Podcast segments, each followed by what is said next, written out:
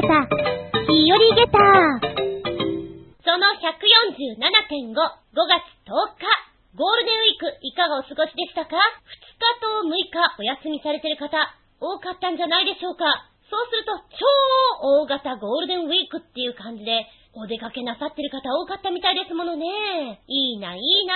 おいらは仕事だぜよ。そうね。唯一の楽しみといったら、ケーブルテレビ等でやっている海外ドラマ一挙放送っていうんですかね。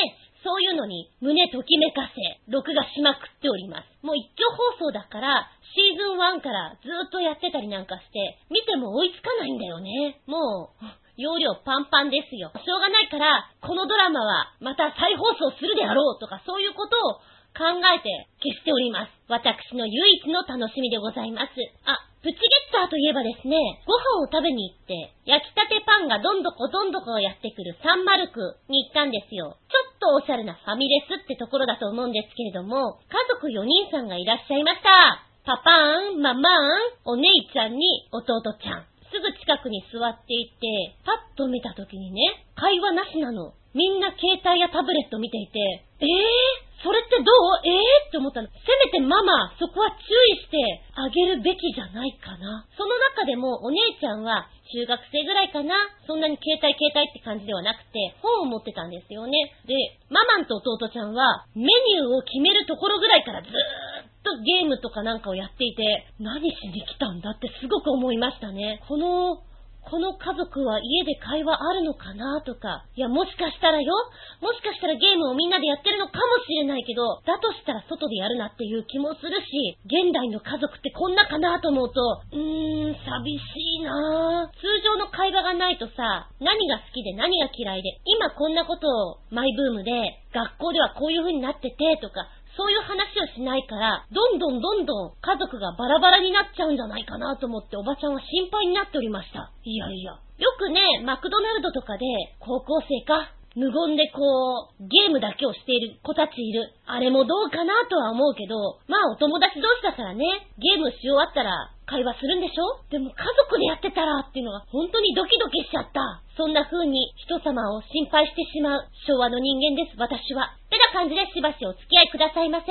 お相手は私、最近疲れてるせいか、やたらと味の濃いものが食べたい、厚み純です。どうぞよろしくお願いします。この番組は、ショアヘオドットコムのご協力へて放送しております。そうそう、ゴールデンウィークの中休みに買ってみました。おむすびにゃんえー、2、3回前？もうちょっと前かな新潟県のヘナトコヨッピーくんが教えてくれたおむすびにゃんなんですけれども、これネットじゃないと買えないかなと思ってたの。だけど、お店で1000円だったし、いいかなと思って買ってみた。で、今日早速作ってみたんです。夕飯の時にね。えー、改めて思ったのが、キャラ弁作る人ってすごいなって思った。割と簡単なのかなと思ってたのよ。おむすびにゃんはですね、うん、ピンポン玉1個半ぐらいかな、猫の形をしたキットと猫の目や鼻、耳、口といったものを糊で作るわけなんですけども、その時のカッターとかが全部一式になって入ってるんですね。で、えー、場合によってはこれをハムに変えても、チーズに変えても作れますよっていうものなので、お値段1000円だったんですが、まあ遊びとしてはいいかな、楽しめればいいかなと思ってやってみたんですよ。で、ほんと私ね、こういう細かい作女苦手なんだなって思った。まあまあまあ、あのー、ブログの方に写真上げとくから見てごらんなさいよ。へったくそだよ ちょっと自分の中でも、なんかあの、ショックだったもん。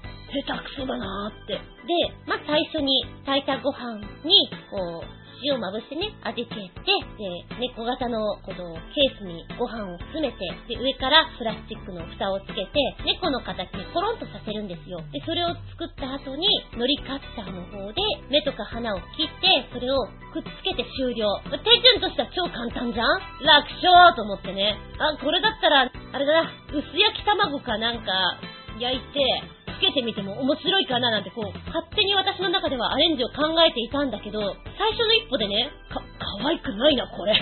そうだな、初めてパパがキャラ弁作ったけどうまくいきませんでした。のバッキーみたいな感じかな。びっくりたまげた自分の下手さに。パンダみたい。パッケージの方の写真をこう、まじまじと見て気づいたのが、顔の目、鼻、口のパーツがですね、私の場合全体に広がっておりまして、こう、見本はちょっと上なんですよね。ついてるのが。なるほど。ああさらにヒゲヒゲつけるの忘れてた。っていうか、ヒゲどこにあった？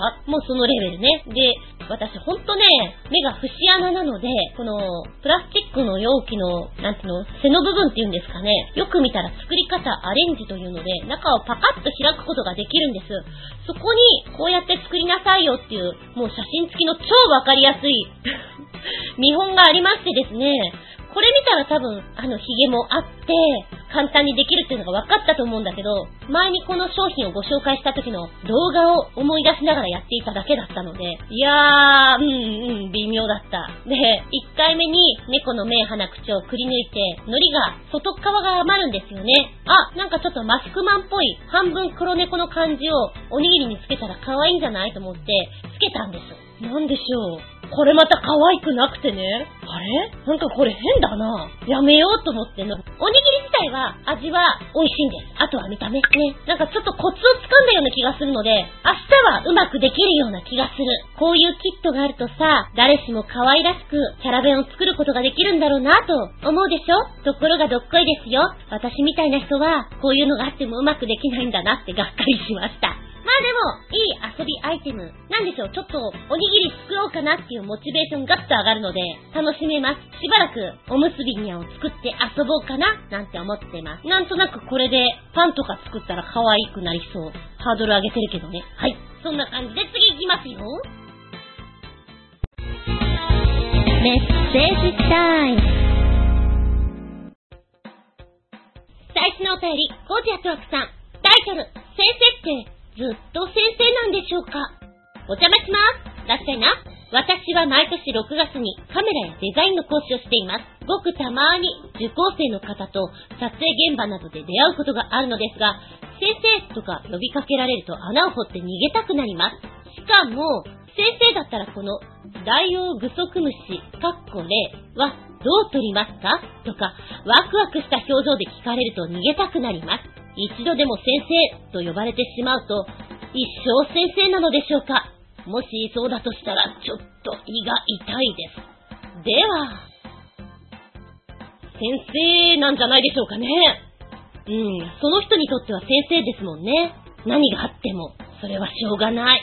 私だってわからないこといっぱいある。でも、もうここ数年先生やってるし、どっかであっても先生なんだろうなと思う。でも私もどこぞに行けば、私の先生がいて、教えを請うわけだから、知ってることをこう繋げていけばいいんじゃないかな？もうこれは慣れるしかないですよね、先生っていうのには。ものによってはあれですもんね。私みたいに子供たちに教えてるのではなくて、自分よりも年上の下手したら母親とか父親とかそのぐらいの人たちよりももっと上の人たちに教えなきゃいけないなんていうこともあったりしますもんね。変な感じですよ。なんか感性とかを養う方の先生っていうのは年齢はまちまちだから、なんか、あ、あなた様がっていう方もいるんだろうなと思うとちょっと面白いなと思います。生徒ちゃんからしたらさ、なんかあの、いろんなこと聞きたいんだと思う。どっかいつもと違うところで偶然に出会うっていうのはすごくね、嬉しいことだと思う。だからそんな時こそいっぱい聞きたいんだろうなって思う。なんかこの生徒ちゃん、なんでこういう風に聞いてんのかなってすごくわかるもん。プライベートでも絶対ね、先生と仲良くしたいなと思うよ。絶対そう思うな。うん。ワクワクした表情で聞いてくる生徒ちゃんには、ワクワクした顔で答えてあげてください。うん、先生も考えてるよ、つってね。ありがとうございます。一個習ってみたいな、レクチャー受けてみたいなっていうのが、こんまりのお片付けの技っていうの。あれはちょっとレッスン受けてみたいです。近藤まりえさんだったっけ？ときめき、ときめき片付け術みたいななんか物に対してときめきを得て、ときめきがないものとはさようならしてみたいな。結構お写真見るとお若い方なんですよね。で、あの、アメリカかなんかにも、この間講師で行って、若いんだけども、そういう片付けるということに対して、え日本でもいろいろやってこられた方だからっていうんで話題になってて、あ、面白いなと思った。ちょっと本とか読んでるとね、うん、片付けようっていう気になる。でも実際、生でレクチャー受けてみたいなと思う。あの、ブログとか見てるとやってるんですよね。募集かけて。そういう生徒ちゃんにはなってみたい。なんか、今までそういうものに対して教えをこう、教えてもらうっていう意識がないものに対してどういう風に教えられるのかなっていうのは楽しみだなって思う。今、習ってみたいものの一つではありますね。はい、続いては新潟県のヘナチョコヨッピーくん取り残し分よりメッセージ。無料24時間インターネットテレビ局のアベバテレビが開局しましたな。一応22から24チャンネルあり、麻雀とか釣りとかペットなどのほか、わけのわからぬチャンネルも多いですが、アニメチャンネルが4つあり、どこかの有料アニメチャンネルよりはるかにマシだと思いました。アニメキングダムの第1、第2シーズン、全話一挙放送は見応えあったな。かっこ、途中で何度も寝たけどさ、笑い。そういえば、うさびっちもやってるね。この、アベバテレビ見てたら、もう地デジや BS、CS のテレビも見なくていいや。ニコニコも同様。ええー、えアベマテレビ？やだ、初めて知った。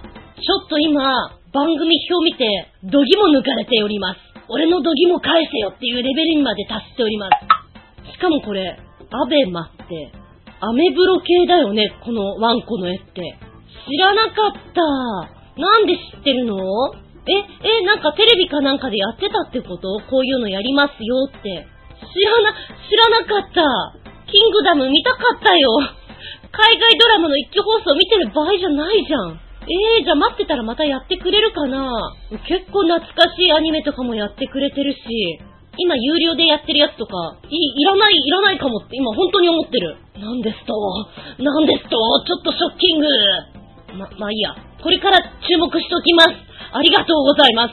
ね、一挙放送ってさ、楽しいんだけど、眠くなるよね。もう、もう、もう無理。もうこれ以上入らないってね。お腹いっぱいってなるときある。そうね。で、今パッと見た感じで、なんかあの、あんまりやらなさそうなところを抑えてきてくれてる感じがするな。うん。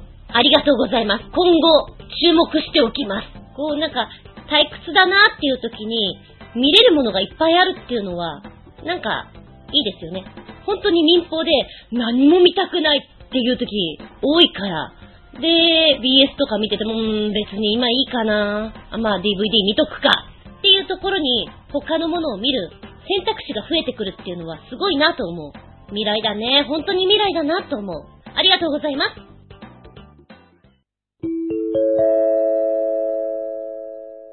ただいまより、ずんこ先生のレッスンを開始いたします。ずんこ先生の本作り。この時期はほんと大変なのよね。新しくクラスが入れ替わる。だけど知ってること知らないこと、混ぜこぜになってくる。知ってる子がいると同じ台本が使えないってことで、新しい台本を書かなきゃいけない。でも、うーん、この子たちどんな感じのやらせればいいのかなという見極めをちょっとしていかなきゃいけない。で、あ、こんなのやらせてみたいなと思ったところで手元に本がない。じゃあ書かなきゃ。どうしよう、漫画を読む。ビデオを見る。話を聞く。いろんなことをやる。いいなぁと思ったけど筆が進まない。そんな感じでございます。で、この間ね、コピーを取っていたら、割と高学年中学生をやられている先生が、うちこんなのやろうと思ってるんだよねって言って、本くれたんですよ。おこれはいいですね。なになにえ、ちょっとこれ難しくないですかあー、でも、面白いかも。えー、その先生はですね、もともとはドラマとかをよく書き起こして練習させてる先生なんですよ。3月ぐらいか、ちょっと今度はシェイクスピアとか赤毛物行こうかななんていう話をしてたんですけども、事務局の方からね、これやってくださいっていう和物の台本が来たんですよ。じゃあ、ちょっとあえてもう少し時代遡ってやってみようかななんていう話をされてて、どうやらその辺が好きらしいんですね。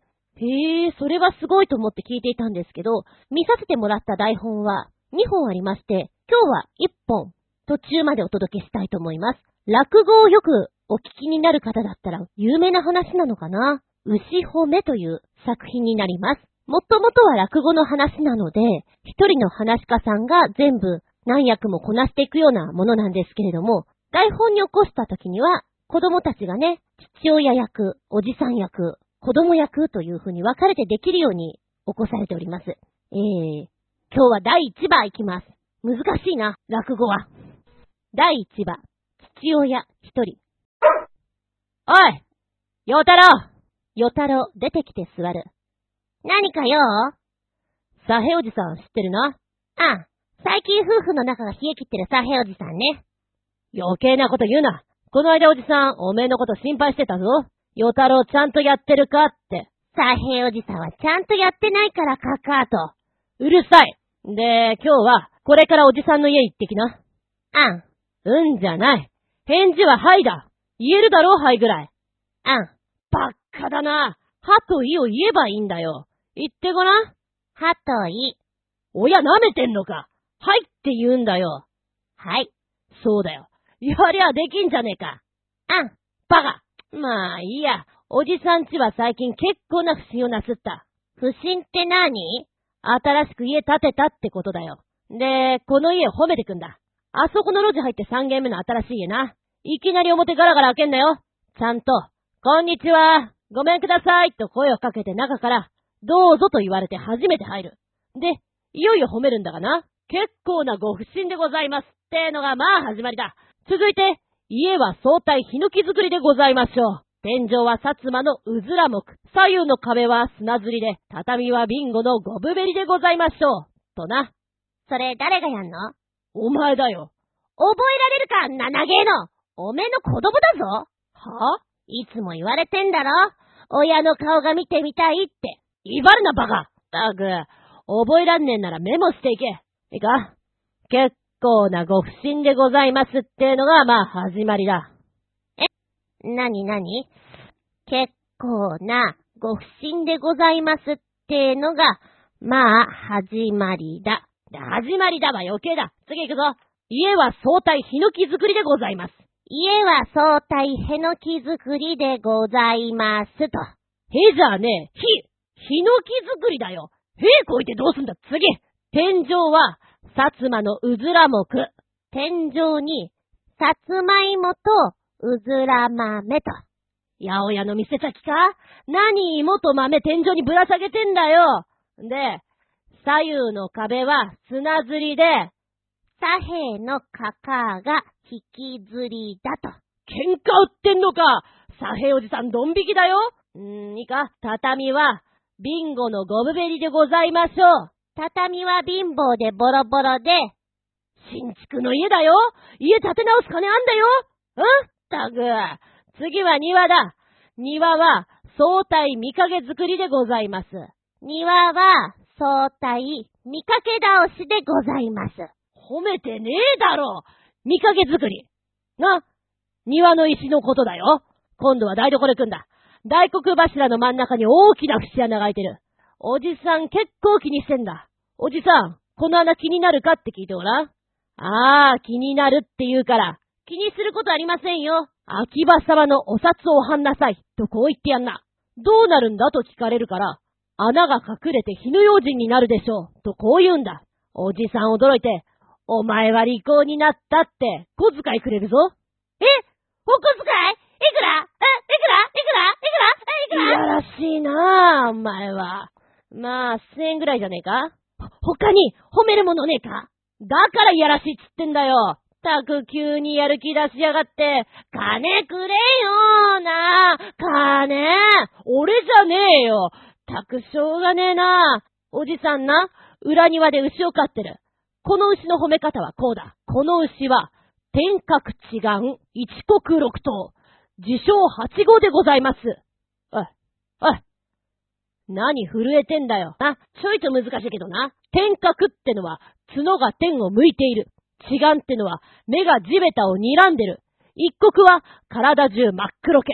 で、六頭ってのは、頭が鹿のように段々になっていて、自称八号。これな、耳が小さくて、歯がランクイバ。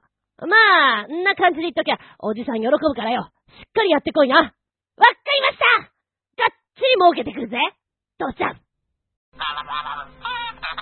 てのが、第1話でございます。難しいよね、喋り口調が。言葉の意味とかは、あの、例えばほら、引きずりとかって、もともとは遊郭のっていう、そういうお話じゃないですか。だらしないこの、ね、格好みたいな。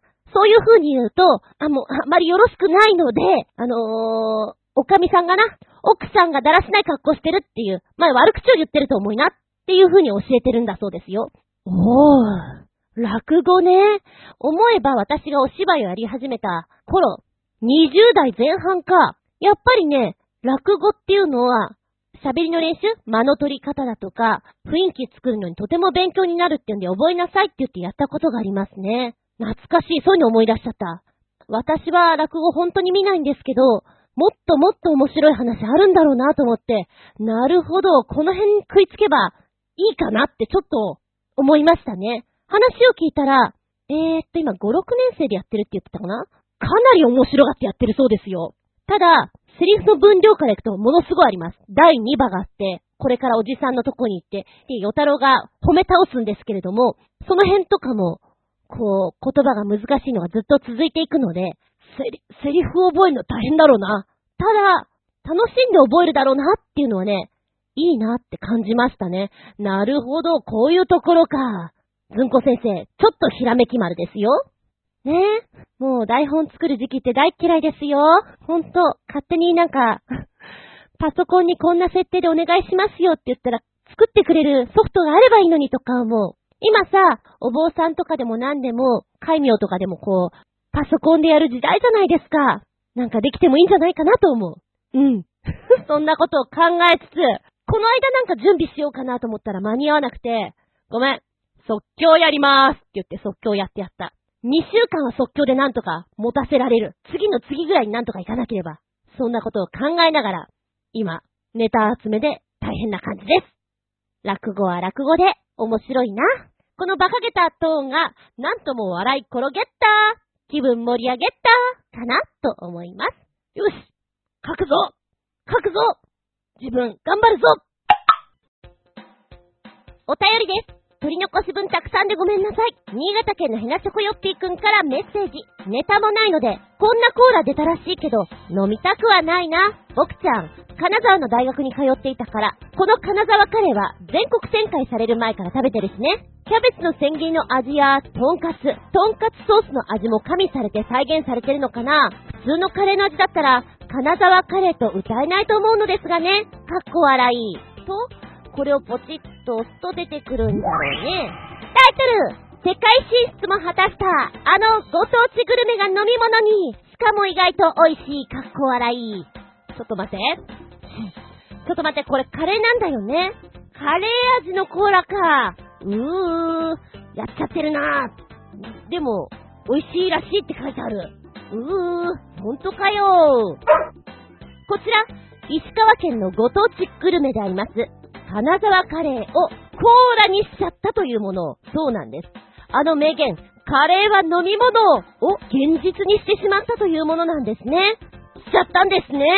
よくぞした。なぜした？なぜに？そんな、そんな思いでいっぱいでございます。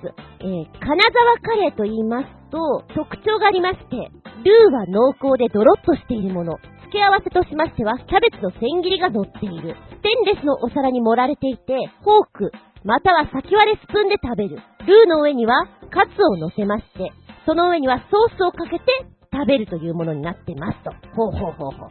金沢カレーって私食べたことないよなーなんて思っていたんだけど、お、よくよく考えたら、2000年中頃に流行しましたゴーゴーカレー。これがいわゆる金沢カレーでもあるんだなぁと書いてあって、あ、そうかそうか食べたことあるなぁと、ちょっと安心？カレー好きとしては本場で食べてみたいなというのが本音でございます。さあ本題に戻りましょう。えー、地元におきましては30年以上もの歴史がある金沢カレーということなんですけども、近年では日本各地に専門店ができておりまして、海外へも進出するぐらい。で、とんかつってさ、海外で結構受けがいいんですよね。で、カレーも悪くないでしょう。両方合わさっていたらちょっとね、たまらんでしょうって感じなんじゃないかな。えー、そして、このカレーをイメージして作ってしまったコーラということなんですけど、パッと見たらね、うん、この瓶に入ってるところが、お醤油みたいな、だしみたいな雰囲気に見えますね。カレーなんですか？金沢カレーコーラとは書いてあるけれども、なんか錯覚かなと思ってしまうぐらいかも。こちらのコーラは、金沢カレーの特徴のうち濃厚なカレーのコクと香り高いソースのフレーバーをコーラで表現したという、まさに新感覚の炭酸飲料だということ。甘さに酸っぱさ、そしてスパイシーさを合わせ持った。そんなお飲み物でございます。飲みたいですか？どうですか？えー、発売元のトンボ飲料は、創業1896年の老舗メーカーです。ラムネの製造、販売から始まった会社でして、Drink for Entertainment をテーマにした娯楽性に溢れた清涼飲料を提供しています。このカレーコーラは、北陸ご当地ドリンクシリーズの一つで、高速道路のサービスエリア、かっこ石川県、富山県、パーキングエリア、道の駅、全国の量販店、スーパーなどで販売予定ということです。こちらのお値段は税込み216円。年間売上本数は10万本を目標にしています。ちなみに、発売日は4月1日だったんです。だから、またまたまたまたエイプリルフールでしょって、ツッコミを入れたところ、いや、そうじゃないっすよ。マジですよ。本気で売りますよっていうことらしいんです。しかも期間限定でもないと。金沢カレーコーラあららららら、いいじゃないですか。いや、面白いからあれば買ってみたいよ。こっちにもね、売ってたら、飲んでみたいよ。どんな味なんだろう。想像する。うん。え、ちなみにカレーは飲み物だという名言なんですけど、もう亡くなってしまったんですけど、ウガンダトラさんが言ってたことなんですよね。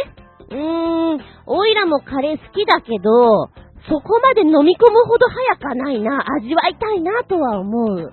な、ね、ウガンダトラさん体大きいから、もうカレーをスーッとドリンク代わりに飲んでいらっしゃったところがあるのかしらなんて思っちゃいますね。なんかほら、パッと見てさ、この人大きいんだろうなと思うじゃん？ねえ。実際に会うとやっぱ、いや、思ってたよりでかいなっていうのありますもん。一回、こう、舞台でご一緒させてもらった時に、私女医だったんですけれども、こう、手術の話をするときにね、先生とかいう話をしたときに、やっぱ大きいな、ウガンダさんとは思ったね。何食べてんだろうと。きっと、マツコデラックスさんとかもすごくでかいんだろうな。うん。そういや、この間、あの、マツコさんの番組見ていたら、カレーを元、あの、大食い選手権とかに出られていた赤坂隆子さんと勝負するっていうんで3皿食べていたんだけど、あのー、何？サラサラサラサラっとお口の中に入れていて、あれ見たときは飲み物だと思いましたね。喉に止まってく感じがしない、ツーって入ってく感じがね、びっくりたまゲッターでした。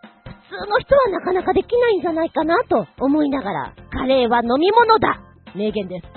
そしてその名言を実物として作ったのが、金沢カレーコーラですよ。見かけたらぜひ飲んでみてね。びっくりたまゲッター盛り上げたゲタ4.5ありがとうございます。もう一丁新潟県のひなつこよっぴーくんメッセージ、のり、忘れていたが、のりといえば、こんなのがあるらしいな、とつけてくれたよ。ポチッと押すとこれが出る。タイトル、茨城、世界に誇れる日本の美意識、超アートなノリ、デザインノリがアジア、ヨーロッパを中心に話題に、ですって。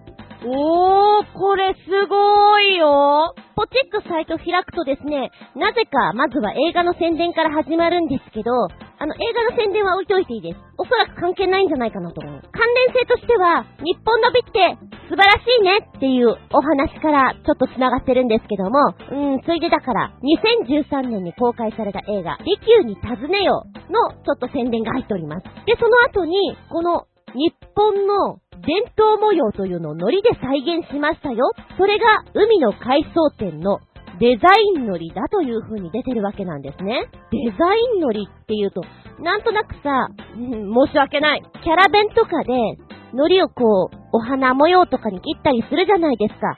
あんな延長かなと思ったの。で、パッと見ていくと、すごいよ。これはびっくりたまげたブラボーブラボーブラボー腹っしょって感じ。えー、もともと日本のお着物とかによく使われている伝統模様というのあるじゃないですか。あれを糊に細工して使ってるっていうのが面白いなと思いました。真っ黒い糊にこの文様を入れることによって非常に綺麗な海外からは黒いカーボンシートのようだと言われているようです。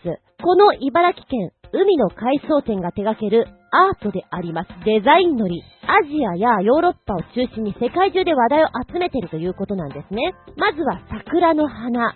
小さい桜の花びらがトントントントンと繋がっているんだけど、えー、花びらがところどころなかったりして、全部が一緒じゃないっていうのがちょっと面白い。それから、朝の葉の文様ですね。これはなんかあの、浴衣って感じです。それから、亀甲、水玉、組亀甲。組亀甲もなんかあの、帯とかのイメージがなんとなくあるかな。えー、あ、ここにも書いてある着物にもよく使われてる模様ですよね、と。それぞれには長寿であり、子供の生育であり、幸運、美しさといった祈りが込められておりまして、冠婚葬祭など人生の節目の料理に刻まれたパターン次第で思いを付与することができるそうです。なんか、こういったさ、一つのこと、ものに対してメッセージ性がちょっとあるっていうのは日本っぽいなっていう感じがすごくします。皆さん長生きしてくださいねっていう意味からこういうものを送ったりするあの、お正月のさ、食べ物とかもそうじゃないですか。めでたいものをこう合わせて、一緒に食べて、長寿を願ってみたいな。非常に日本らしいなというのを感じます。で、今申し上げたような伝統的な文様だけではなくて他のものもあるんですね。すごいよ、なんかこれ。デザインのりは肉厚で良質な三陸産の海苔を使用しておりまして、最先端のレーザーカッター技術によりまして切り抜いております。だから、ものすごい細かいものとかもできちゃうのね。これ海苔なの？っていうぐらい、もうレースみたいなのがあるのよ。すごい。で、こちらのデザイン海苔なんですけれども、アジア太平洋広告祭アドフェスト2012のファイナリストや受賞作品というのが発表されておりまして、その受賞作品の中でもデザインルーツという部門にて、金賞受賞がこのデザイン海苔だということですね。この海苔を使うとやっぱり食べ物自体が一気にアートでございます。え、食べ、食べていいの？っていうぐらい。もうただの海苔巻きが、ただじゃない感じがするのよ。すごくお高く見える。おしゃれだよ、これ。で、コテマリ風のさ、握りを作ってそこに、このデザインのりを小さく切ったものを上に乗せるだけでも、アート感が半端ないのよね。おしゃれな前菜っていうのかな。パーティーなんかにはもってこいですよ。こちらの海苔なんですが、買うことはできるんですけれども、非常に細かい作業で作っているために、一般販売はしていません。全国の百貨店などでイベントや期間限定ショップにて販売するぐらいな感じです。イベント情報は Facebook で告知しておりまして、1袋840円という、なかなかお高いですよ。だけど、即完売してしまうぐらいの人気だそうです。そりゃそうだろうなぁ。これでだって料理出されたら、腕が上がった感じするもん。いつもと同じご飯が非常に美味しい、贅沢な一品になるんじゃないかなと思います。この海苔はね、ほんとびっくり玉ゲッタ、下駄、5つリンゴを差し上げたい。でね、メッセージの続き、こんなのもあるよとつけてくれたのをポチッと押すと、のりアートと出てくる。おうお、おうこれがねあ、いっぱいある。こんなにあるの？これはもうキャラ弁とかにどんどん使ってくださいというぐらい、お子ちゃま向けな、可愛い系ですね。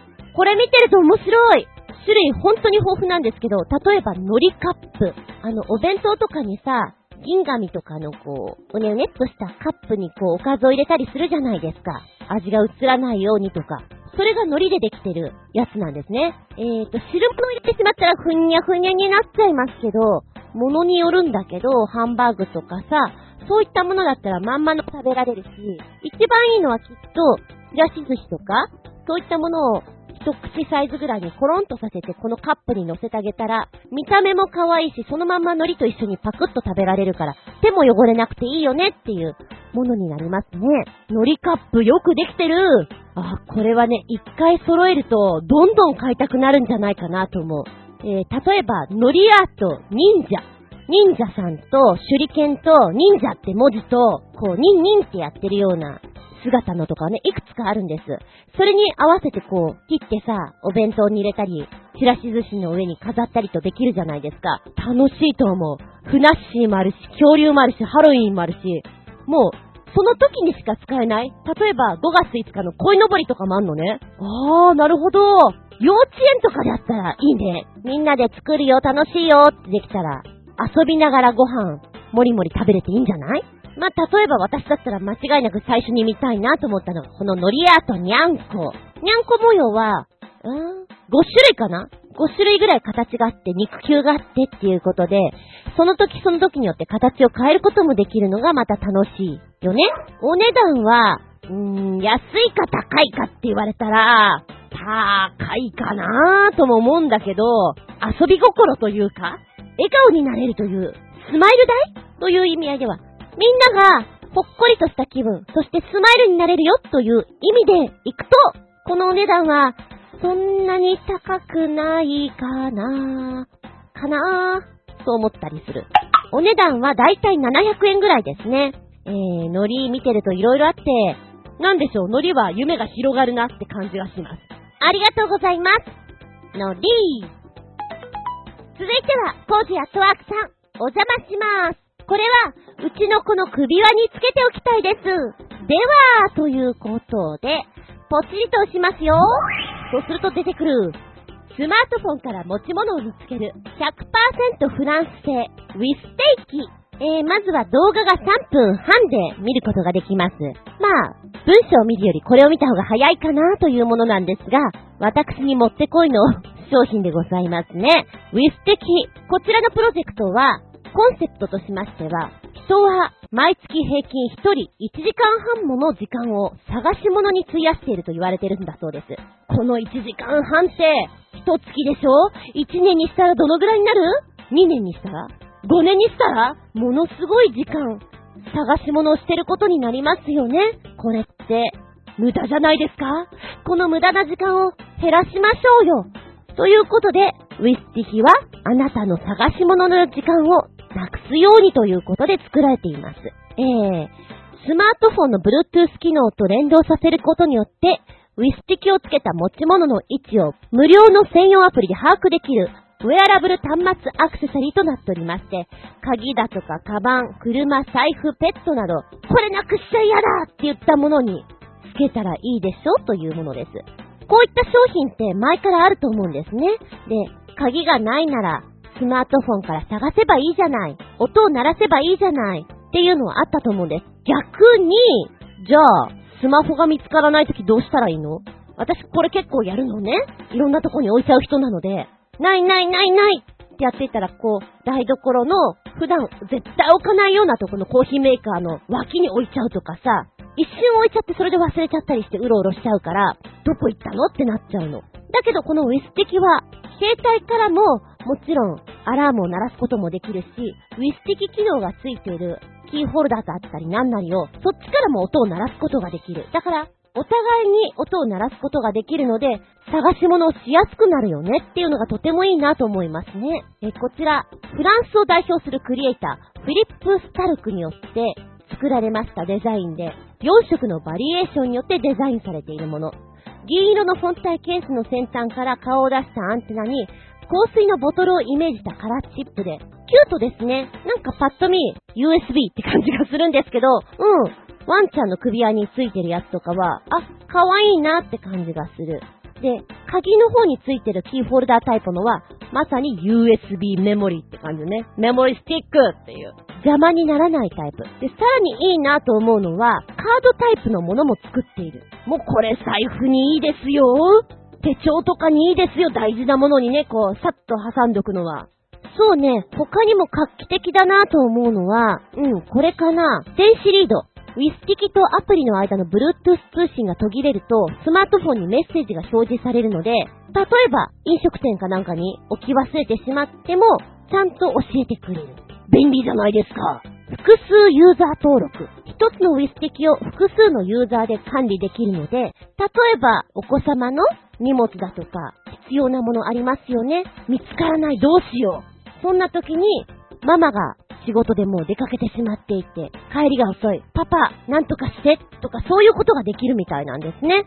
こんな使い方もできる。逆電子リード。ウィスティキが近づくとアラートを鳴らすようにも設定できるので、例えば空港のターンテーブルで荷物を待っている時なんかにも活躍。来た来た来た来た来たーみたいなね。ゲットみたいな。変な待ち時間がいらないよっていうのかなうん。さらにこれがすごいというのが、一つのスマートフォンやタブレットに対して最大で10個のウィスティキを登録できます。ウィスティキの通信距離は最大で100メートル。内蔵電池は最長3年間。ということなんですね。電池が切れたら新しいウィスティキと格安で交換できるプログラムを準備しているということ。おまけにこちら防水加工で重さも50キロまで耐えられますと。実験の中でね、ウィステキをお水がいっぱい入ったグラスの中にポトンと入れて音を鳴らしてくれてます。ちゃんと音がしますよ。例えば雨の日、落としてしまって、ああ、雨だから、といったそんな時でも大丈夫ってことだよね。うん。まあ、スマートフォンは落とさないように気をつけろって感じですけれども、なるほど。それはいいですな。種類の方は3つありまして、先ほど言いました、なんかメモリスティックみたいなね、形のもの。これをボアラと言います。ボアラ。かわいいね。この先端の透明な感じがとても可愛らしいんじゃないかな。そして、お財布などに入れられるカードタイプのもの。これをホップラと言います。ホップラ。で、もう一つ、ペットの首輪なんかにつけたり、カバン、リュックとかにつけたりという風にできますね。これが、アッハ。なんかネーミングがすごく面白い。この3つからウィスティキ、今のところやっておりますね。ボアラはもうできているので、2016年5月お届け予定。だから今お願いしたらすぐに届くよっていうのはこちらボアラになります。お値段は1つ3900円。高いか安いかはどうでしょうどうでしょう？うーんって感じなんですけども、えー、やはり、複数個買った方が絶対にお得ですよね。ボアラは、このメモリスティックタイプのやつね。カードタイプと、このリュックとかにつけるリングがついてるタイプのもの。こちらの方はまだ開発中ということで、2016年年末にお届け予定ということです。もっと良くなってくるということだよね。そうだな、私の見た感じで、あ、いいなぁと思ったのは先にはなりますよ。おすすめセット、3つのデザインをそれぞれ1つずつというのがあります。8900円。これ、いいんじゃないですか？で、さらにさらにもっと欲しい人は、値段がもっと安くなってね、おすすめセットを3つのデザインそれぞれ2つずつ。これ12,900円。だいぶ安いんじゃないの？今ちょっと、おいら、ああ、物は試しに1個か2個って思ってるよ。可愛いからね。ウィスティキ、よくできています。探し物をする時間、確かに、確かに多い。私なんかすごく多い。もっともっと減らしたい。なんとかしたい。そう思っております。こういう便利グッズ、もっともっと欲しいな。ね。ありがとうございます。気分盛り上げた下駄4.5コージアットワークさんは、お家のニャンにつけたいんでしょ？あれ、お外出してるの？お外は出してないけど、一応念のためってやつかな？大事だよね。うちなんか うちなんか家にいるけど、どこにいるかわかんない時あるぜ。実際今、私の周りには誰もいない。結構探すからね。ここかよみたいな。どこにもいないで洗濯機の上みたいな。箱の中みたいな。寂しいよ。私の愛が伝わっていない。もっと、もっとちこうよね。お主ら。誰もいない。ほんと誰もいない。寂しい。悔しい。うちのニャンにつけてみようかな。つけたところで私の部屋には来ないのかな？悔しいーありがとうございます。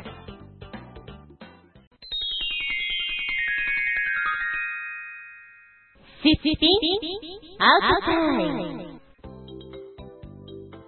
はい、今回のテーマは、さりげなくやり過ごすでございます。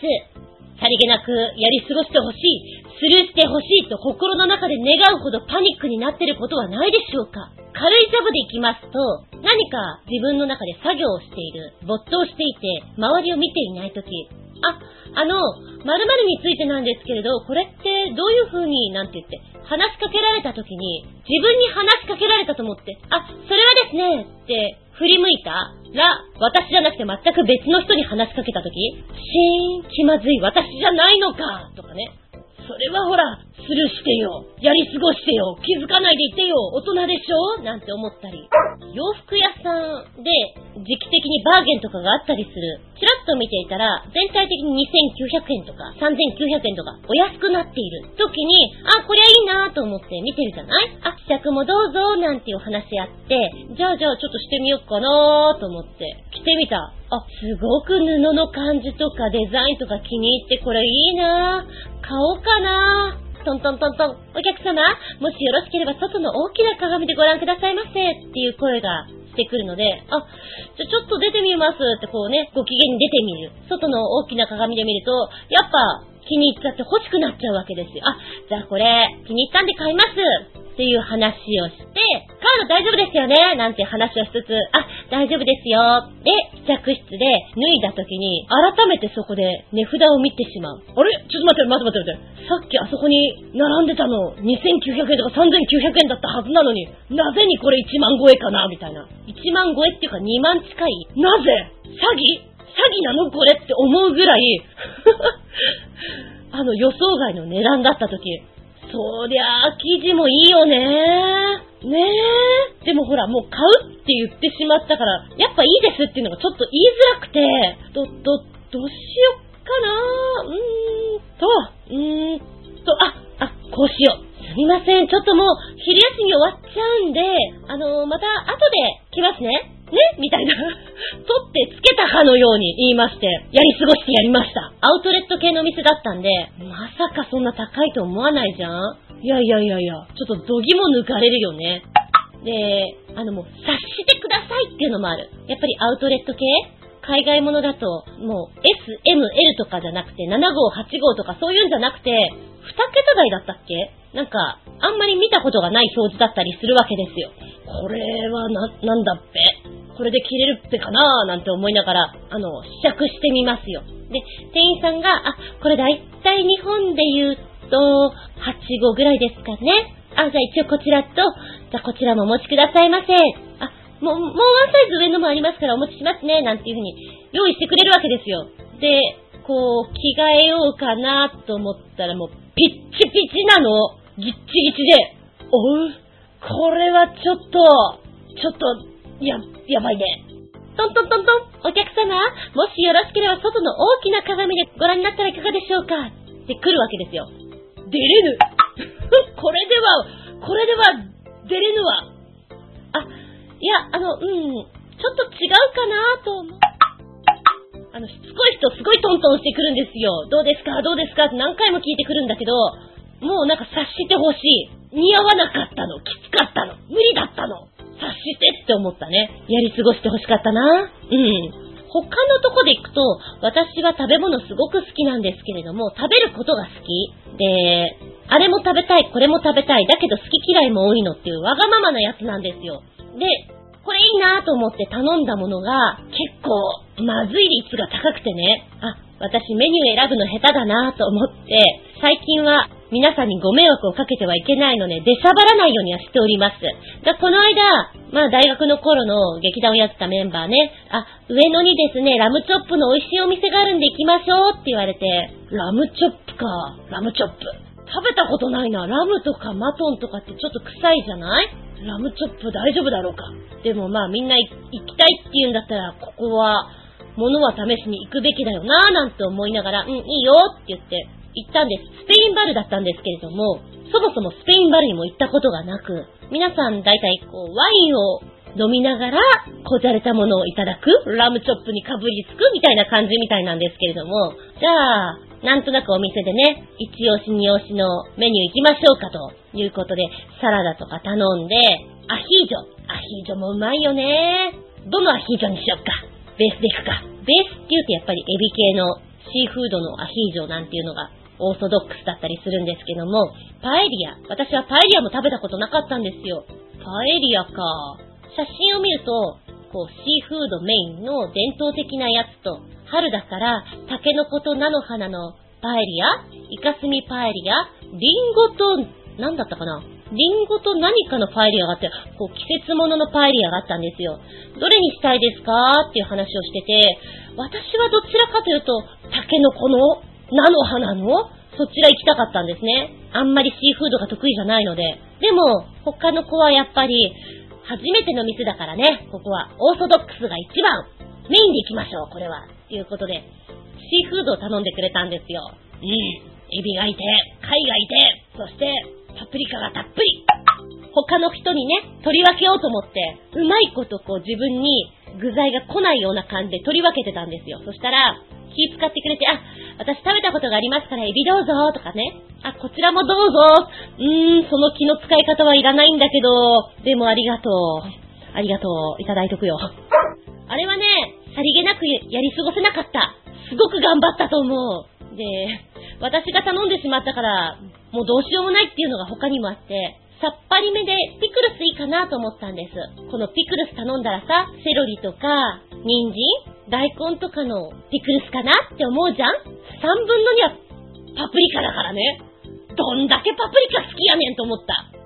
えー、アルコールもね、みんなはワインとか飲むけれども、私ワインは得意じゃないので、んなんかもうちょっとさっぱりと飲めるものは、あ、この小さなグラスのシェリーですか？いいんじゃないですか？可愛らしい。この、なんちゃらってやつください。頼んだんですよ。ね、みんなはこう、おしゃれめのドリンクを飲んでらっしゃいますけども、私は、そのちっちゃいグラスのくせに、お高いものをいただいたんですね。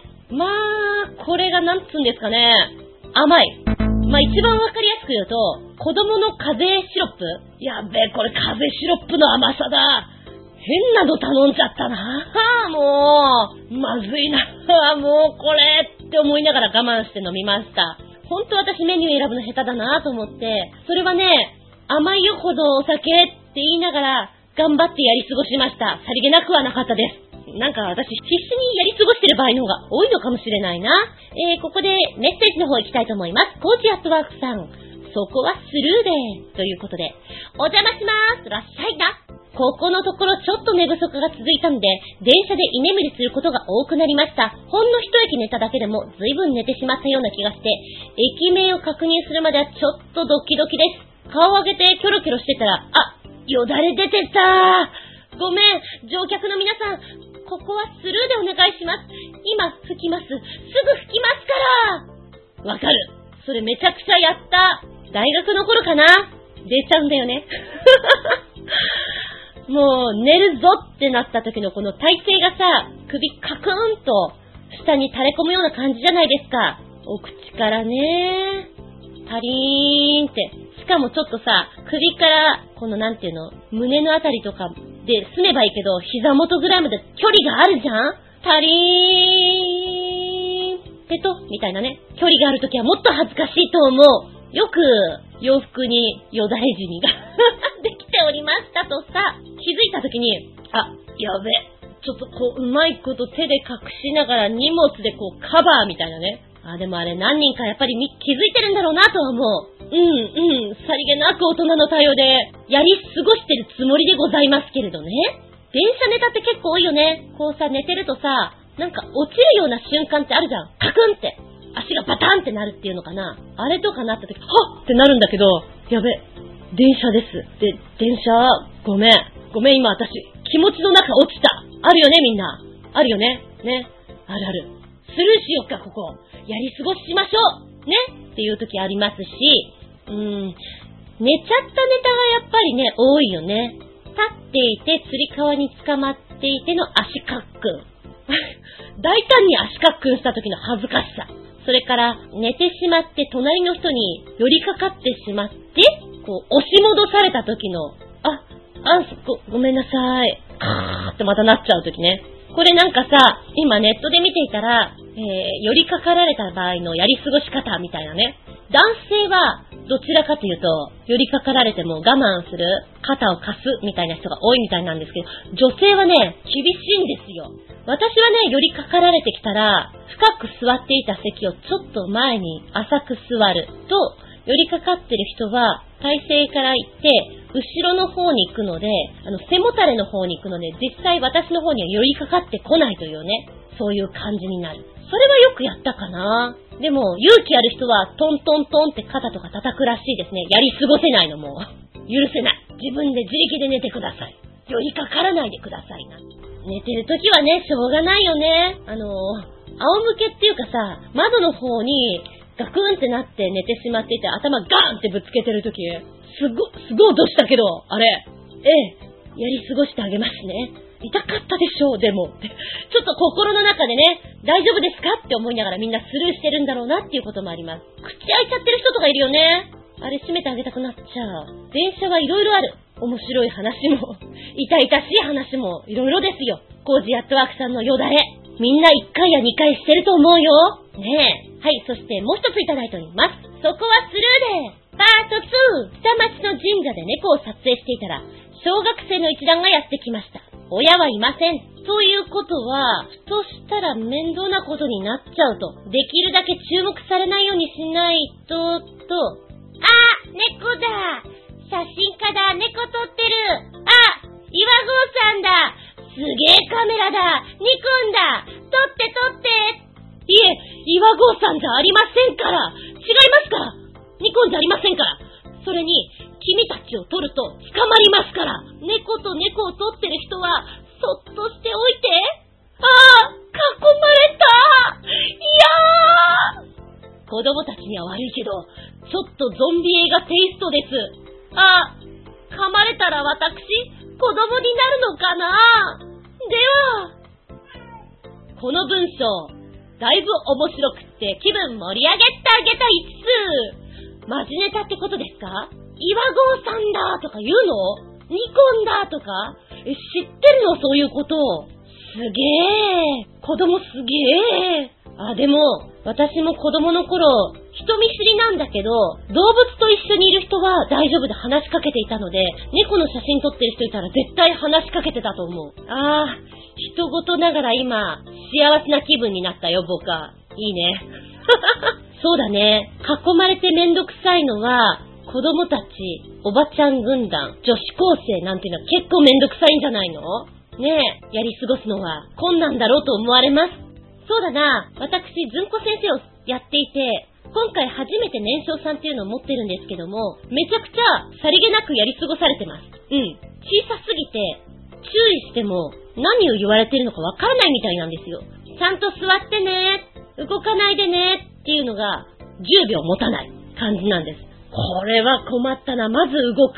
一人が動くとそれを真似っこする人が動くと、もう一人も動く。で、今、たった3人なんだけど、てんやわんや。じっとさせることができない。どうしたらいいんだろうって思って、もう難しい。日本語通じなくて難しい。やり過ごされてます。あー、ちょいと前にですね、今住んでるところのマンションのエレベーターがおしっこ臭かったんです。アンモニアって感じ。プーワーンって。これ絶対したな。絶対だなっていう香りだったんですよ。これはひどいなぁ。ちょっともう乗りたくないなと思いながら、まあでも、日間ぐらい我慢してたんです。そしたら、張り紙が貼られまして、あの、苦情がすごく入っていますと、お気づきの方、今後このようなことがないようにお願いします。あと、えー、共有部分のタバコの吸い殻ですとか、他にもちょっとマナー悪いことが多々ありますので、苦情が今出ておりますのでっていうふうに書かれていて、あ、結構そういうの苦情出してんだなぁと思って。気にはなっていたよ、私も。なってはいたけど、まあやり過ごしていたというか。うん。なんか、同じマンションに住んでると、もめもめすんのがめんどくさいなと思って、スルーはしていた。まあ、ことなかれ主義じゃんって言われたらそうなんだけどさ。ここでメッセージね。新潟県のひなチョコよっぴーくん。テーマのさりげなくやり過ごすって一体何を聞きたいのかさっぱりわからないぞ。大雑把に答えるとしたら、世の中の自分に関係ないことなどすべて、興味のないことなどすべて、どうでもいいってことさ。さりげなくあっさりスルーしてます。逆に自分の好きそうな変なことには興味津々です。すぐに食いつきます。で、僕ちゃんが最近食いついたほぼくだらない記事がこれ。ついに公認、北原リーダーキャプテン。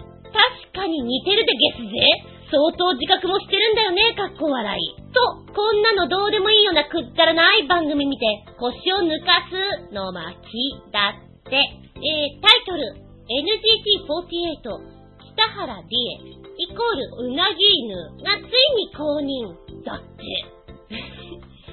あの、うなぎ犬というと、元祖天才バカボンに出てくるうなぎ犬。あれ結局犬でいいのかな？まあ、うなぎ犬っていう生き物？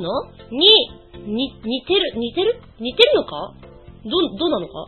まあ、あの、もともとは、えー、ご自身が、うなぎ犬のぬいぐるみっていうのを、着ぐるみを着て写真を撮ったところからスタートしてるのかな？うーん、まあ、うーん、ファン、ファンは嬉しいかな。に、似てるかって言われたら似てはいないんだけど、ま、プロモーションとしては、いいのか？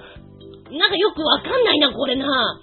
ま、ちょっとこの、可愛い子がうなぎ犬っていうキャラを、ちょっとセクシー路線で着込んでるのが、萌えって感じなのかしら？多分。きっと。ね。そんな気がしてならない。そうなんだ。もうなんかあの、たくさんアイドルがいる中で、自分というものを押し出していく何かを見つけるっていうのは大変なことなんだね。そう思います。でもそれで、公認とかさ、慣れたらありがたい話なんだろうな。きっと何かあった時に呼んでもらえるだろうしね。作戦としては悪くないんだろうなって思う。おー、そ、そっか。初めて知った。そのネタを。もう一つのポチッと押すとタイトル、NGT48、うなぎ犬こと北原理恵さん、うなぎ犬の仕事が来るなんていうね、書いてありますけれども、私とうなぎ犬というお仕事なのかな？繋がったということで。いいですね。えー、なおかつ、ちょっとこの下の方に、うなぎ犬の写真とともに、スナップ写真が何枚か上げられていて、あ、かわいいな。うん。もう最初の1枚はね、話題というか、やはりうなぎ犬の格好になるかもしれないけれども、その後はもうこんな感じでぬいぐるみと一緒でいいんじゃないでしょうかね。可愛らしいと思います。まあでも赤塚不二夫先生の作品っていうのは、キャラクターが一つ一つしっかりしてますよね。バカボンのパパもそうだし、あの、お掃除してるレレレのおじさんなんていうのもさ、あれだけのことしか言わないんだけど、すごく味あるじゃん。この時代の漫画家さんって、個性豊かなキャラクターいっぱい生み出してきたよなって本当に思うね。レレレのおじさんはだいぶ好きだった。えー、もう一つの動画はですね、バラエティ番組ですよね。これね、30分くらいかな。HKT48 と NGT48 の差し北合戦というものになってまして、内容としてはね、えー、お料理を作っているところで魔法使いがやってきて、そこで魔法をかけます。そこでフリーズするということなんですけども、フリーズしてる間は、もちろん動けないわけだから、フリーズの状態を保っていなきゃいけない。さて、どちらが勝負に勝てますか？みたいなね。お互いに止まってなきゃいけないっていうところで、こう、いたずらを仕掛けられる。でも反応しちゃいけないっていうところで、うん、わかりやすいバラエティだなと思います。うん、こういう番組やってるんですね。あのー、見ないから、なんか、あ、今こういう番組やっているんだねとおばちゃんはね、思いながら見ておりました。はい。若干やり過ごし気味で見ておりました。申し訳ない。そう。気づいて欲しくない時って多々あるものです。その時は、大人の対応、スルーしてあげて、それがさりげなくやり過ごすでございます。おひらね、結構お腹良くなる人です。ぐるぐるぐるぐるぐるぐる。あと、喉も鳴るので、静かな時ほど結構ね、大騒ぎなんです。今もなりそう。まあ、そんな時はね、ああ、今お腹空いてんだね、と思ってスルーしてあげてください。そのうち収まります。多分そうです。そうそう。あの、寝っ転がった時とかも、多分なんかお腹が活動始めんのかな？やるぞって、ぐるぐるぐるぐるぐるぐるぐるぐるぐるってすごく言ってる時がある。これはね、旅行とか行ってる時とか、あの、合宿の時とかよく言われた。盛大だねっていう。盛大だなって思う。でもなんか、ね、恥ずかしいよね、お腹鳴った時はね。勢いいいと、何事もなかったかのように、さりげなくやり過ごす。あ、よくお稽古なんかで踏ん張ったりする。そうすると、おならがプッと出てしまったりする。ええー、いいですよ。さりげなくやり過ごしましょう。先生はそのぐらいの気持ちです。っていうか私も昔、手こいたことあるしな。しょうがないそれは。出ちゃうんだよ。腹筋とか使ってるとな。さりげなくやり過ごそう。な、暗黙の了解。ってな感じで、本日はさりげなくやり過ごすってお話ししましたよ。元気でソング、やる気でソング。前回ご紹介させていただきました、新潟県のヘナチョコヨッピーくん、取り残し軍より、5人組のガールズバンド、頑張れビクトリーとタンコブチーン。えー、こちらの2組は、小学校の同級生で、いとこ同士もいるという関係性。すごいよね。面白いよねといった二組なんですけども、小学校の頃にちょっとお姉ちゃんたちがバンドをやっていて、かっこいいなといったところが走りみたいなんですよね。で、ねえねえ、バンドやらないといったのが、今に至って続いてるっていうのはすごく素敵だなと思います。えー、まずは、頑張れビクトリーの後半戦、全力スタート、ミュージックビデオ。なぜか野球のヘッドスライディングさせられてる。全くの意味不明、かっこ笑い。さっさと野球から離れろ曲はいい。4曲目が、青春ヒーローミュージックビデオ。なんか元気出てくるだろう。え、こちらが頑張れビクトリーの方です。タンコブチンの曲の方は、3曲目が、泣いてもいいんだよミュージックビデオ。ももクロのカバー。どっちがいいかは分かれるところ。4曲目、バイバイ。君といた春。ミュージックビデオ。しっとりもいいねというコメントいただいております。そうね、頑張れビクトリーの2曲と、タンコブチの2曲。今回は、曲の雰囲気が、頑張れビクトリーの方は、元気もりもり、明るい、ノリのいい感じなんですよね。ねタンコブチの方は、しっとり感がすごくあるなと思います。うん。えまずは、頑張れビクトリーの全力スタート。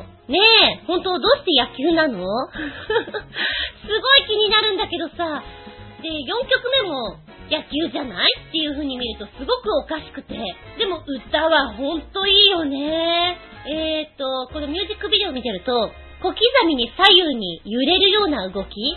で、頭を大きく振り上げる、振り下ろすっていうところがあるんですね。あ、なんかみんな同じ動きをシンクロさせているのが気持ちいいなと思って。で、ところどころに、あの、バット振ったりだとか、走り込んできたりとか、で、多分、アウトにならないためにはどうしたらいいかっていうことで、一流を磨いてみたりだとか、書道で全力とかこう書いてみたりだとか、なんかいろんなことやってるのがね、ちょいちょい面白いなと思って見ておりました。曲すごく好きです。でも、一番好きなのは次の曲かな。青春ヒーロー。ちなみにこれさ、ミュージックビデオ見てると、見たことあるなっていうキャラクターが出てくるのね。これ、頑張れ田淵くんですか？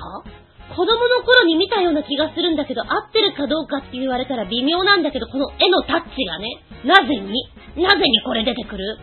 しかしこの曲すごくいいよ大好きです。本当にわかりやすい歌詞なんですよ。いつだって自分がライバルでそうやって強くなった心抱えて、昨日よりずっと、今日よりもずっと輝いて明日が手を広げ待ってる。だから頑張ろうみたいな。ものすごい元気でソングじゃんと思うと、楽しくなっちゃう。そんな曲。でも田淵くんだけどね。ねえとか思いながら聞いておりました。えー、そしてしっとりチームのタンコブチン。まずは、ももクロのカバーということで、泣いてもいいんだよ。そうね、歌い出しがさ、ちょっと落ち着いてるっていうのかな。なんか悟ってるような感じの、かっこよさを感じますね。ぴょんぴょん跳ねながら、元気に歌ってくぜっていう感じの出だしじゃないんだよね。サビのところになってさ、全然泣けなくてっていうところからは、笑顔で頑張ってくぜっていう感じがね、なんだろう。最初にちょっと我慢してた分弾けてるところがいいなと思って聞きましたね。で、オリジナルのももクロの方も聞いてみたんですよ。で、新潟県のひなちょこよっぴーくんは、もう好み分かれるよねっていうことを書かれていますけれど、そうですね。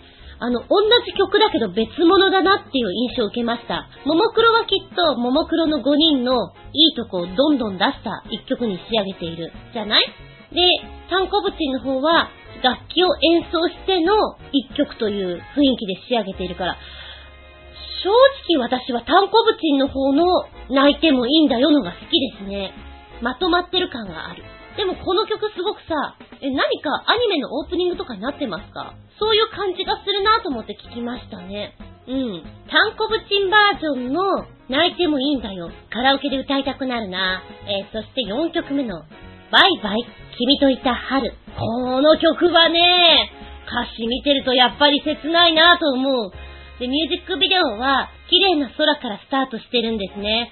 わー、すがすがしいよねって言ってるところからの内容に入ってくるので、なんでしょうね。もう歌詞がね、こういう状況になったら苦しいよな、でも、それを選択しなきゃいけない状況下に追い込まれてるっていうのが一番辛いんだろうなと。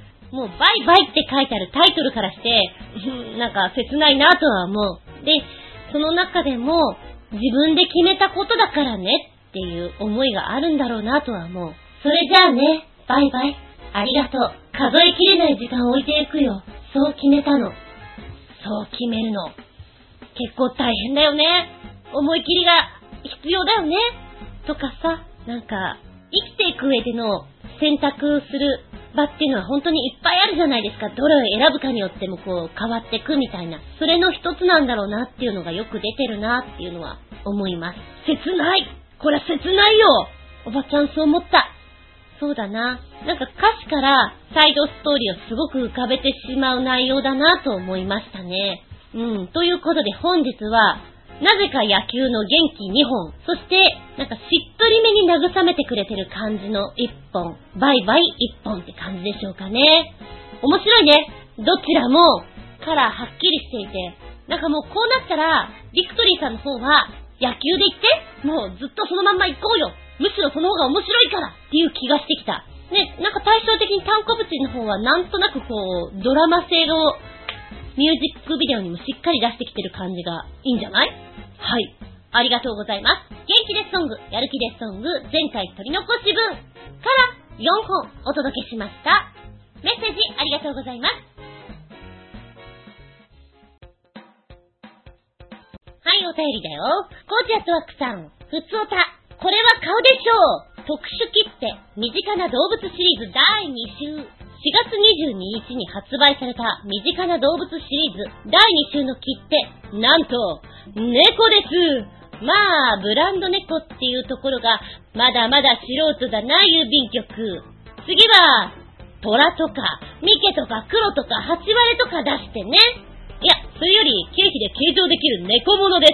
郵便局へゴー切って、4月22日ってことはもう売ってるってことだもんね。あら、見とかなきゃだわ。あの、そんなに手紙を書く方じゃないんだけども、記念切手とか、何かあった時に、やっぱ持っとくといいなと思うので、面白いものは買うようにしております。えー、っと、こちらは、あー、スコティッシュかな、これ。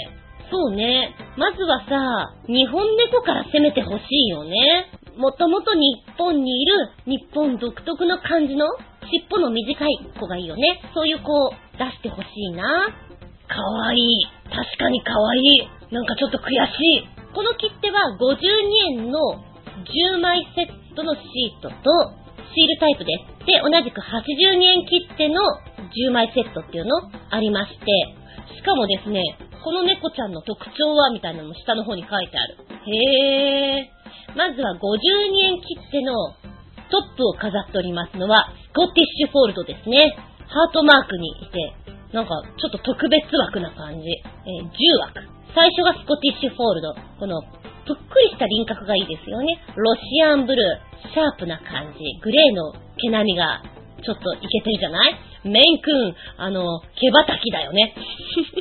トンキリーズ、アメリカンカール、アビシニアン、ラグドール、オシチャッソ、マンチカン、ペルシャ、以上が52円切手のシートの方のラインナップでして、えー、82円切手の方は変えてきてますね。こちらはアメリカンショートヘア、アメショーがトップを飾っております。そして、次に、ブリティッシュショートヘア、ノルウェージャンフォレストキャット、ヒマラヤン、ベンガル、シンガプーラ、ソマリ、えー、シャリ、言いづらい、シャリューシャリュートリューラガマフィンシャム。このシャリュートリューってわかんない？シャリュートリュー？シャリュートリュー？ラガマフィンもわかんない。なんか、ケーキみたいな名前じゃない？なんか新しい子がいっぱいいるね。えーっと、なになにシャリュトリューは、どこの子だ？フランスなんだ。青みがかった銀色の美しい毛並みが特徴で。フランスのシャルトリュー派の修道士がこの猫の祖先を北アフリカの、この猫の祖先を北アフリカから連れ帰ったというところから名付けられたとか。ああ、シャルトリュー。ちょっとあの、フランス語っぽい言い方だ。ボジューみたいな。うーん、ラガマフェン。ラガマフィンはアメリカ原産。ラグドールにペルシャなどの長毛の猫を交配させて生まれたんだ。オスは10キロ近くにまで成長する、ぬいぐるみのような体格と毛並みが特徴なんですって。10キロってでかいよへえ、10, 10キロか、すごいよ。今写真見る限りには、短毛種のように見えるから、これ10キロあると思うと、びっくり玉ゲッターって感じですね。面白い。そうね、買っとこうかな、このシート。まだあれば。今いろんなのあるから、こういうシールタイプってどうしてもワンシートで買わないといけないんだけど、そうじゃない場合って、意外とさ、3枚欲しいですとか言って、融通聞かせてくれるところもありますもんね。昔はダメだったけど。はい。ありがとうございます。気分盛り上げたシャルトルシャルトルはい、そしてこちら、新潟県のヘナチョコヨッピーくんから、ごめん、ごめん、ほんとメールフォーム更新されてないの、気づくの、これで気づいたの。なにと思って。まさに、なーにやっちまったな誰だっけこの芸人さん。忘れちゃった。えー、っと、乗りにくい曲。ノリというお話をした時のおまけの毛でつけた乗りにくい曲。なんでこれついてんだろうと思ったら、メールフォームが更新されてないのでまた書いてやろう。もしかしてコミックバンドですか？それならいいんだけど、かっこ笑い。という風につけてくれました。楽しいよ、これ。でもね、じゃ乗れるんじゃないかなとにかくなんか聞いてて、ふわっとなる。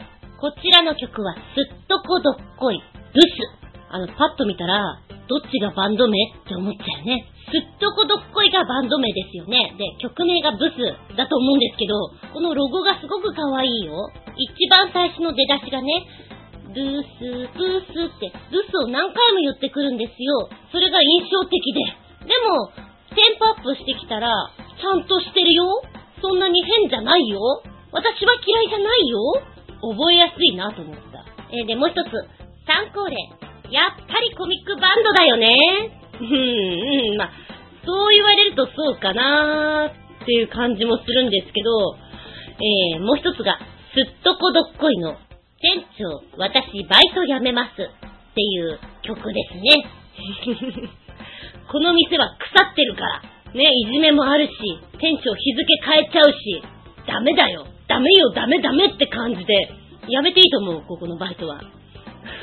うん、真面目な子はそういう思いしちゃうんだな、なんていうのをね、ちょっと垣間見えたりなんかして。いいですよ、私これすごく好きですよ、すっとこどっこいさん。あの、声がね、特徴的だよね。甲高いだけじゃないんですよ。なんか、矢野明子さんみたいな。ちょっとイルカさんを思い出してしまった。イルカさんとは声質全然違うよ。でも、イルカって、あの人にしか出せない声の雰囲気があるじゃないですか。そういうのをちょっとイメージした。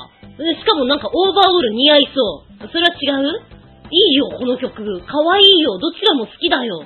でもどっちかっていうと、店長、私バイト辞めますの方が好きかも。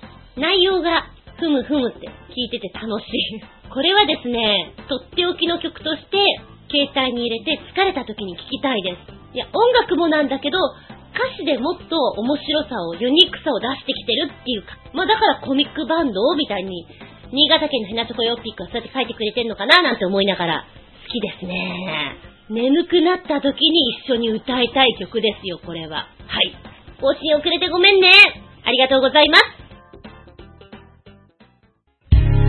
この番組は、ショアヒオ .com のご協力へて放送しております。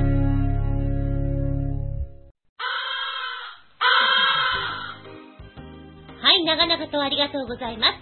次回は5月24日、下駄148でお聞きいただきたく思います。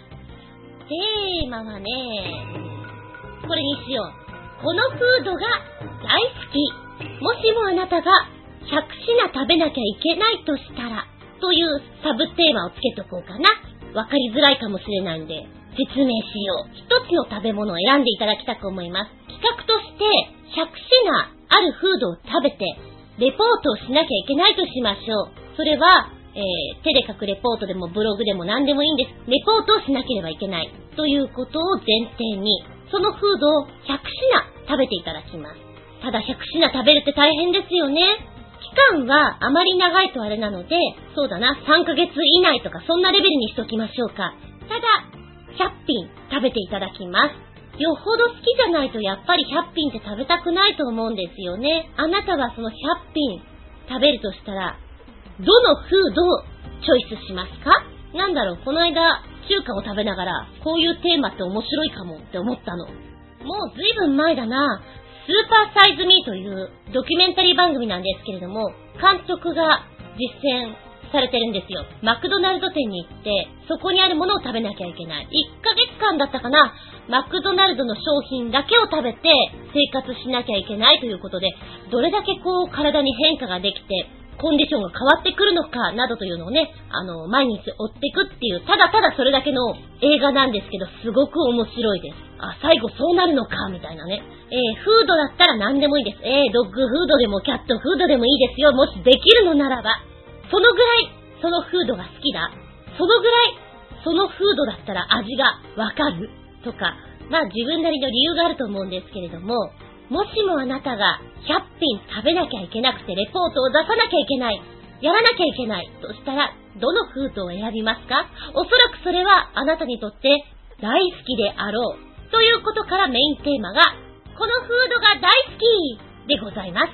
お便りはチョアヘオホームページ、お便りホームから入っていただきますか、もしくはパーソナリティブログの方にコメントを残してくださいませ。じゃなければ私のブログ、ずんこの独り言の方にメールフォーム用意してございます。この間、はぁ、気づかなかったけど、はぁ、146で止まってたみたいね。なんだよ、気づかなかったよ。あの、147の更新をしたんですけど、すげえ眠かったので、更新できていなかったんだなっていうのを、つい2日前ぐらいに気づきまして、なんじゃこりゃ申し訳ない。皆さん申し訳ないと思ってアップさせていただきました。なるべく気をつける。最近なんかちょっと疲れすぎてしまって、そのまま寝落ち状態になってしまってて申し訳ない。頑張る。メールフォーム用意してございますので、こちらから入っていただけたらと思います。じゃあなければ、私のブログ、ずんこの独り言、直前になりまして、こんなテーマでやりますよと、収録こんな時間にやりますよと、あげますので、こちらの方にコメント残しても構いません。直接のメールアドレスもございます。全部小文字、geta アンダーバー zun アットマーク yahoo.co.jp geta アンダーバー zun アットマーク yahoo.co.jp こちらまでお願いしますね。テーマは、このフードが大好きもしもあなたが100品食べなければいけないとしたら、では次回は5月24日、日付が変わるその頃に、できたらいいな。できなかったらごめんね。最近謝ることをちょっと覚えた。いや、そんなことはどうでもいいんだけど。えー、てな感じで、お相手は私、なんか面白い夢見ちゃった。バイク屋さんで働く夢なの。全然バイクの知識ないんだけど、ちょっとつなぎかなんか来ちゃってさ、ラチェッタかなんか持っちゃってる自分がいる。なんでそんな夢見たんだろう。おっかしいの。あすみずんでした。2枚聞く舞い、話す舞い。ずんこの話も、もう、おしまい。ごきげんよう。ちゃんちゃん。ちょっとね、今回、ノートパソコンのご機嫌が斜めでございまして、というか多分容量がないなんか消しても消しても容量が増えないどうしようと思いながら、なんかご機嫌斜めのまんまなんで、ちょっと録音するもの変えてます。ので、音がいつもと違うかなと、お気づきのあなた、はい、正解。聞きにくくなってないと思うんだけど、聞きにくかったらごめんなさいよ。ペコリ、謝っとく。はい、えー、ここで、えー、取り残し分よりもう一丁メッセージ。新潟県のヘナチョコヨッピーくん。ずいぶん前のやつで申し訳ない。でも、ちゃんと読むからね。ネタもないので、えー、こちらは、最近公開された OKGO の驚愕ミュージックビデオの記事です。そしてメイキングという風につけてくれてまして、日本語字幕付きミュージックビデオという風につけてくれてます。OKGO と言ったら、ねえ新潟県のヘナチョコヨッピーくんが、割と初期の頃の面白いミュージックビデオなどをどんどんどんどん教えてくれていて、日本に来るようになってから皆さん、お、面白い奴らいるよねすごく注目し始めてるなーっていうバンドなんじゃないかなと思います。えっと、まず記事の方ね。タイトル OK5 が無重力空間で宙を舞う前代未聞のミュージックビデオ Upside Down and Inside Out を公開しましたよというやつなんですよ。で、日本で2000名を超えるエキストラとワンカットで撮影した超大規模なミュージックビデオを制作したことで、OK GO っていうのが日本人に割と知れ渡ったんじゃないかなというのがさっきの話に繋がってくるわけなんですけど、今回はですね、航空機を使って無重力空間を作り出して躍動感あふれるミュージックビデオに仕上げたものなんですよ。先に見てもらったら、あ、えあーっていうすごいびっくりするんじゃないかなと思うんだけども、楽しそうだよね。これが無重力なのかっていうぐらい。で、一番最初に、このビデオは実際に無重力空間の本物の飛行機の中で飛行中に撮影したものです。ワイヤーやグリーンスクリーンは使っていませんという風に出ておりまして、確かに画面の中に映る4人さんの足元を見ると、体を固定しているためのバーが映ってるんですよ。なるほど。これで踏ん張ってるんだね。で、今、落ちてる最中なんだねっていうのがね、今、実際無重力で、ちょっと体的にしんどい状態にあるっていうのがわからないわかりづらいびっくりするよ。んで、この狭い航空機の中で、体をくるんって回転させたり、天井まで行ったところから下にバウンドさせるように、他のメンバーを押してみたりとか、鎖の輪っかをくぐり抜けるなんていうなんか、楽しいこといっぱいやってるんですよ。で、さらに、キャビンアテンダントさんが二人いるんですよ。えこれダンサーさんかなと思って見ていたのね。体を支えてくれたりとか、物を運んだりとか、サポートしてくれるんですよ。で、くるくるくるくる回ってたりして、こんなキレのある動きできるんだからダンサーだよね、なんて思っていたらですね、この方はダンサーではないと。えこちらはもともとこの S7 航空の方で勤務する本物のフライトアテンダントで空中アクロバットの訓練を受けてムービーに参加しているということで、すごいよ。だって足の開脚をしてるんですよ。180度綺麗に伸びていてくるくるくるくる回っていて、体柔らかい。そしてその笑顔素晴らしい。で、最後の方に、ボールがぷわわーんと機内の中広がるシーンがあるんですね。非常に楽しそうな絵面がどんどんどんどん出てくるなっていう感じです。で、このお姉ちゃん二人がですね、えー、お互いの足を持って、画面中央でくるくる、くるくる回るんです。まるで水面の中で、こう、シンクロをやってるような感じっていうのかな。え、こんなくるくるできるもんなんだね。最後の方はね、ボールの中にインクが入っておりまして、カラーボールなんですよ。これが当たると、絵の具がブワッと出てくるような仕組みになってるのが非常に面白いです。なんか、爽快感っていうのかな。で、最後はもうドロッドロの状態で、また椅子に座るんですけれども、楽しそう。ただ、この撮影は本当に過酷だったみたいで、1日2回のフライトが1週間かけて行われたそうなんですね。で、一度のフライトで無重力状態を作れるのってどのぐらいだと思いますか？一度で、え、全く想像できないよね。実際1回のフライトで無重力状態を作れる時間帯っていうのは27秒間だけなんです。飛行機を放物線上に自由落下させることによって、この無重力な空間を作り出すことができるんですね。今回のミュージックビデオは合計8フライト行いまして、ムービーカットを組み合わせたものだそうです。す、すごいよね。8回も落ちてきたんだ、みたいな。で、このね、ムービーなんだけれども、やっぱりこう、無重力っていうのは体が慣れないじゃないですか。8回のフライトでメンバー合計で58回も嘔吐してしまったっていうぐらい、キツキツだったらしいですよ。うん、すごいよね。でも、このミュージックビデオのデッキを見るとすごい楽しそうだし、苦もなくやってる感じ大変よくできました花丸って感じです。えー、歌詞の内容がなんだろうな、まるで飛行機から下ってるかのようなとかなんかそういう文句を言ってるんですよ。ああ、だから今回こういうのにしたのかなっていうのがちょっとね、面白いです。そうね、あの、日本語の字幕版を見ると何言ってるかがわかるじゃない？それを見てからメイキングを見るととてもわかりやすいと思います。えー、OK5 さん、さすがだなと思いながら見させていただきました。期待に胸、膨らんじゃうよね。この54回にびっくりたまげた、げた、いつつ、リンゴン。気分盛り上げた、げた、いつつでした。ありがとうございます。